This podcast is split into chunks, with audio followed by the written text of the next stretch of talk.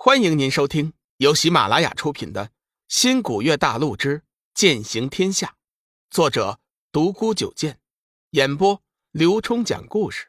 欢迎订阅。第二十九集，冰刀火剑。负责监视的几位长老急忙打出法诀，加强了场地的禁制，以免外围的弟子受到伤害。志远的分析不错。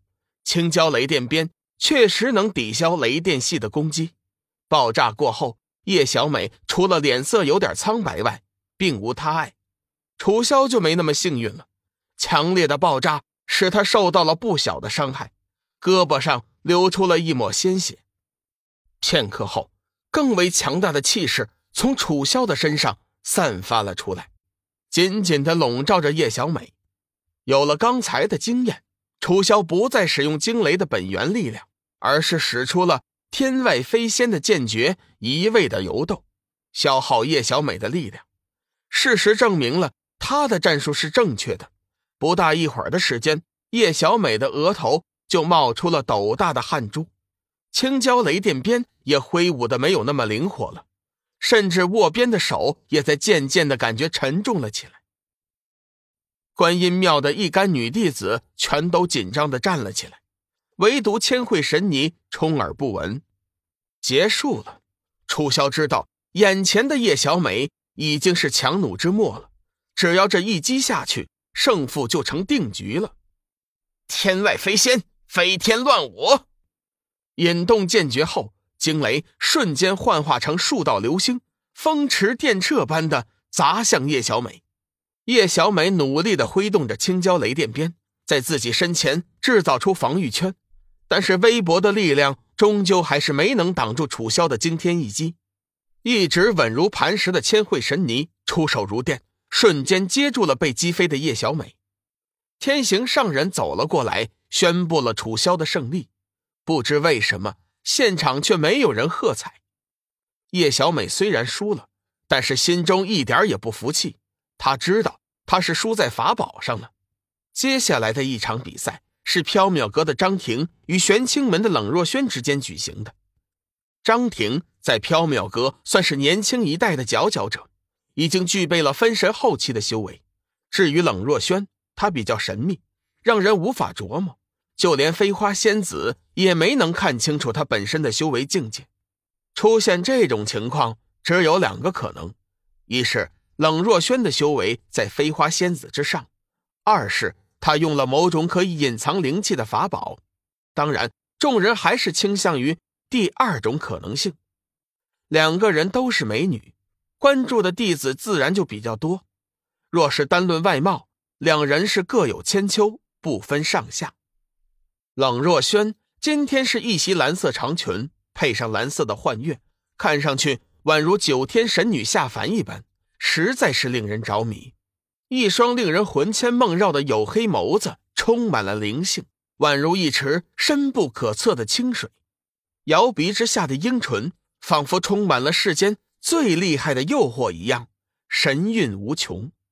冷冰冰的表情更是让人着迷。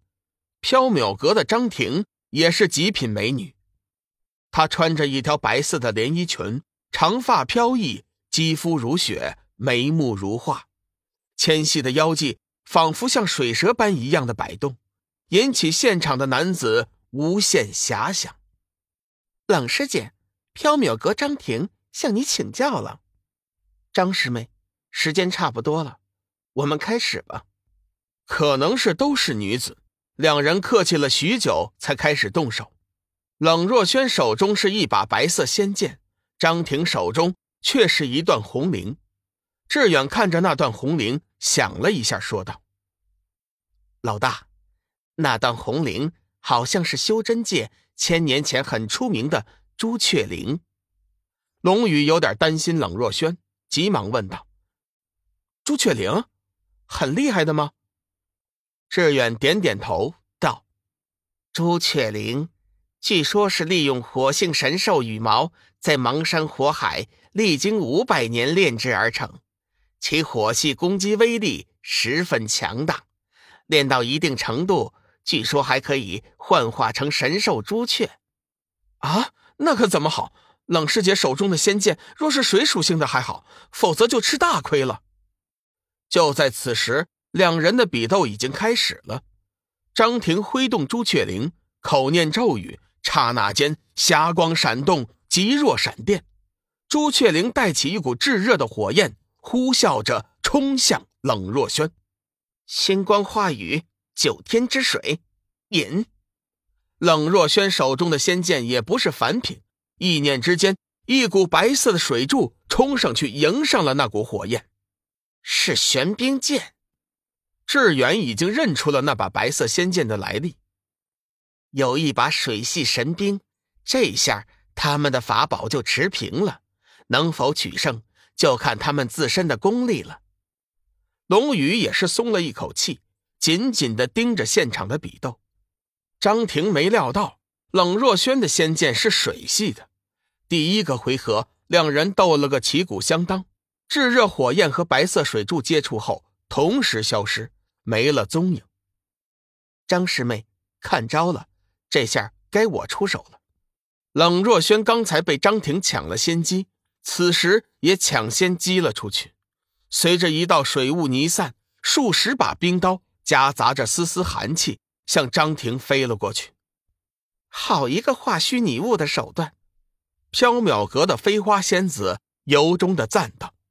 那边张庭也不甘示弱，朱雀翎一抖，咒语念动，同样数目的火箭便是迎了上去。嘶嘶响声，一阵响声过后。